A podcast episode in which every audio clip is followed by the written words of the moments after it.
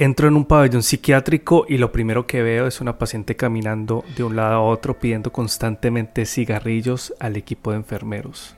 Los enfermeros le abren cuidadosamente la puerta, le dan los cigarrillos y la paciente regresa a una habitación dentro de este pabellón donde se le permite fumar. También observé en ese pabellón psiquiátrico como la gente estaba en un estado completamente de confusión. Allí también había un paciente que hablaba un alemán muy deficiente, que no podía entender por qué estaba ahí. Y entonces yo me pregunté cómo sería estar en ese lugar, estar en el lugar de un paciente con un estado mental, con un trastorno mental agudo. Y no te estoy hablando de una película de terror, esto no ha sido un relato inventado, esto es una experiencia real cuando hice mis prácticas en musicoterapia. Yo hoy te voy a contar esta experiencia que tuve en un hospital psiquiátrico y además te voy a contar los beneficios que tiene la musicoterapia para los pacientes que son internados en ese tipo de instituciones. También te quería decir que si es la primera vez que escuchas este podcast, te cuento que mi nombre es Aníbal Pérez, yo soy musicoterapeuta profesional que reside en Alemania y este es un podcast para las personas que quieren aprender más sobre musicoterapia y también sobre cómo la música puede beneficiarles. Digamos con este episodio, ¿Cómo es hacer musicoterapia en un pabellón psiquiátrico? ¿Se puede hacer musicoterapia en esta clase de sitios? Primero quizás tengas una idea de qué es un pabellón psiquiátrico, si no te lo explico. Este es un sitio por el que pasan personas con una enfermedad mental o con un trastorno mental agudo. Haciendo un símil con un hospital común, esto sería cuando tienes una urgencia médica, cuando tienes un dolor muy agudo, por ejemplo en el estómago o algún mareo, entonces se trata de una emergencia a la que debes acudir rápidamente al hospital. Pues asimismo podemos tener episodios agudos que reflejan algún trastorno de nuestra salud mental. Podemos por ejemplo tener un episodio de depresión o también episodios psicóticos. Es decir, cuando no podemos distinguir muy bien de lo que es real y lo que no es real. Todas estas situaciones pueden llegar a ser agudas y también requieren una hospitalización inmediata porque de lo contrario podríamos hacernos daño a nosotros mismos o también a otras personas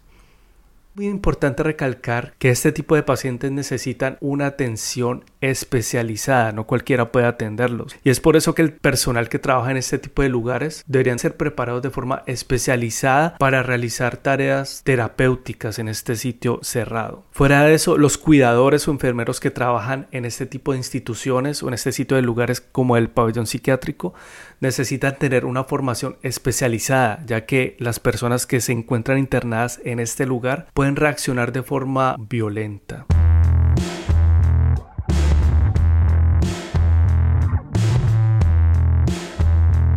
Ahora bien, ya pasando a lo que es la musicoterapia en este lugar. Se tenía la idea de que hacer musicoterapia podría estar contraindicado para este tipo de pacientes, por ejemplo, con esquizofrenia, que no era posible hacerlo. Sin embargo, en la historia de la música han habido personajes que han sufrido enfermedades mentales, como la esquizofrenia, por ejemplo, y que sin embargo la música les ha servido de escape y forma de expresión. Hay un dato que seguramente no sabes, pero el jazz probablemente le dé su creación a la esquizofrenia. Resulta que una vez un músico de jazz llamado Charles Buddy Bolden, que es considerado por algunos como uno de los iniciadores del jazz, pues resulta que Charles tocaba corneta y en su época Estoy hablando más o menos de principios del siglo XX. Él tenía una banda que fue muy exitosa, que tocaba entre 1900 y 1906. En este momento de la historia era muy común que los músicos tocaran leyendo la partitura y quizás Bolden no hubiera empezado a improvisar si no hubiese tenido demencia precoz era así como era llamada la esquizofrenia en su época. Esta teoría fue escrita por el psiquiatra Sean Spence de la Universidad de Sheffield y es que en realidad tiene mucho sentido. Imagínate una persona con esquizofrenia, todas las dificultades que debe afrontar, episodios de psicosis, no saber qué es real, tener alucinaciones acústicas y además falta de concentración. Entonces a Charles se le hacía más sencillo improvisar que seguir una partitura. Yo creo que es así también porque yo sé lo que es improvisar con pacientes con esquizofrenia. Las personas con esquizofrenia tienen una forma particular de hacer música y la improvisación musical realizada por un musicoterapeuta es como una forma de escape. Les da cierta libertad a pesar de sus limitaciones cognitivas. Y en efecto, hay un musicoterapeuta belga llamado Jos de Bakker que investigó particularmente esta forma de improvisación de los pacientes con episodios psicóticos y Jos de Bakker lo llamó sensorial play, que esto es cuando un paciente que tiene psicosis toca algún instrumento e improvisa. Pero no obstante, este paciente no es capaz de experimentar esa música que él mismo toca como si fuera suya, como si fuera tocada por él mismo. Como resultado de esto, entonces la improvisación suena muy fragmentada y no se distingue, por ejemplo, el comienzo del final de la improvisación. Si esto te suena algo familiar, esta fragmentación y que no tiene final ni principio, este tipo de música es muy parecida a lo que se tocaba en los años 60 y 70. Estoy hablando de la música psicodélica, que esta fue una forma de tocar donde habían improvisaciones muy largas y que sonaban como tipo bucle y seguía infinitamente sonando.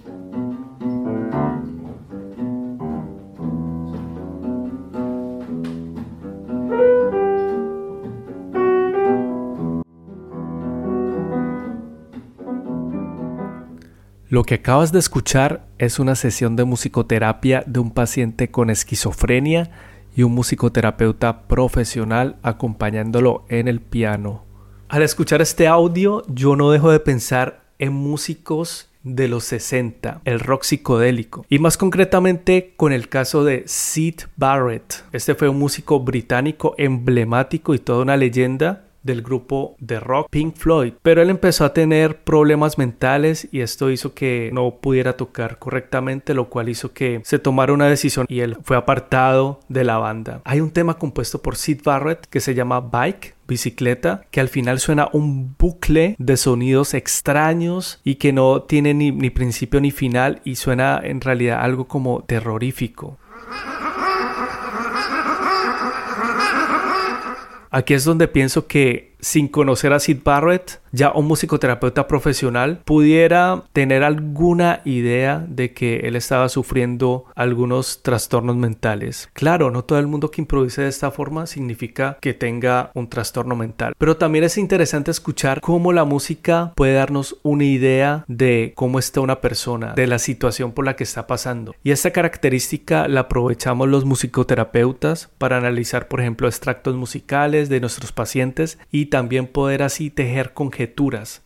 En el caso de haber improvisado con alguien que tenga esquizofrenia, es muy posible que el musicoterapeuta no pueda tener esa sensación de estar tocando con el paciente y también él sentirá que el paciente está como completamente aislado y por así decirlo en su propia burbuja musical.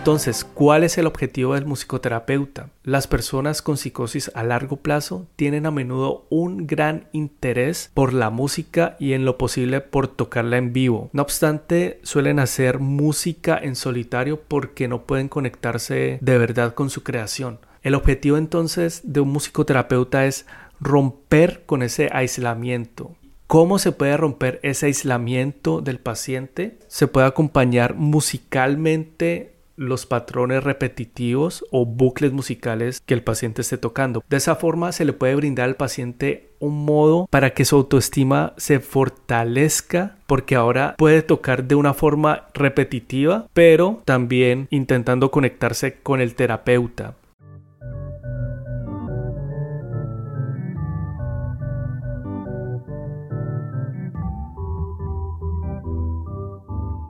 con esto que digo podemos darnos cuenta que la musicoterapia en estas instituciones, en estos pabellones psiquiátricos, puede ser muy humanizadora porque estas personas son tildadas muchas veces inmediatamente de locas y son apartadas de la sociedad y no pueden dar rienda suelta a su creatividad. Pero en cambio si uno les da la oportunidad de improvisar, lo pueden hacer. Claro está que esto lo debe hacer una persona profesional, un musicoterapeuta profesional, y también rodeado de un equipo interdisciplinario como son psiquiatras, psicólogos y también trabajadores sociales. ¿Por qué es importante hacer musicoterapia en un pabellón psiquiátrico. Algunas veces hay momentos en que no se conoce nada de la biografía de los pacientes porque puede ser que su trastorno mental no los deje expresar palabra alguna y entonces no podemos conocer su biografía.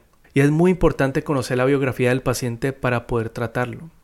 Y es que, por ejemplo, al hacer una vez una sesión de musicoterapia en el pabellón, me encontré a un hombre de mediana edad que no, no hablaba para nada en ese entonces alemán y entonces no se sabía nada de la biografía de él. Fue así como yo empecé a improvisar con él y de pronto él empezó a improvisar con la melodía de When the Saints Go Marching. Esta melodía que es muy conocida, que se toca mucho en jazz, él empezó entonces a tararear y fue así como supe, ya después de muchas sesiones, que él cantaba esto en una iglesia de su país. Y entonces ya me permitió una conexión y esa conexión me permitió entonces también hablar con el equipo interdisciplinario, contarles un poco sobre su biografía.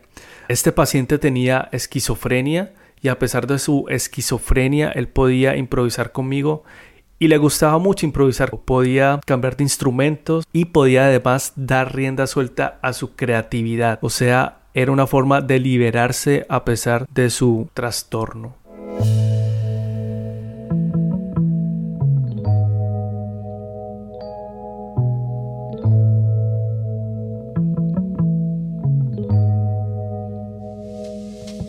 Está claro que la musicoterapia no va a curar un trastorno como lo es la esquizofrenia u otro tipo de trastornos. Para eso no es la musicoterapia.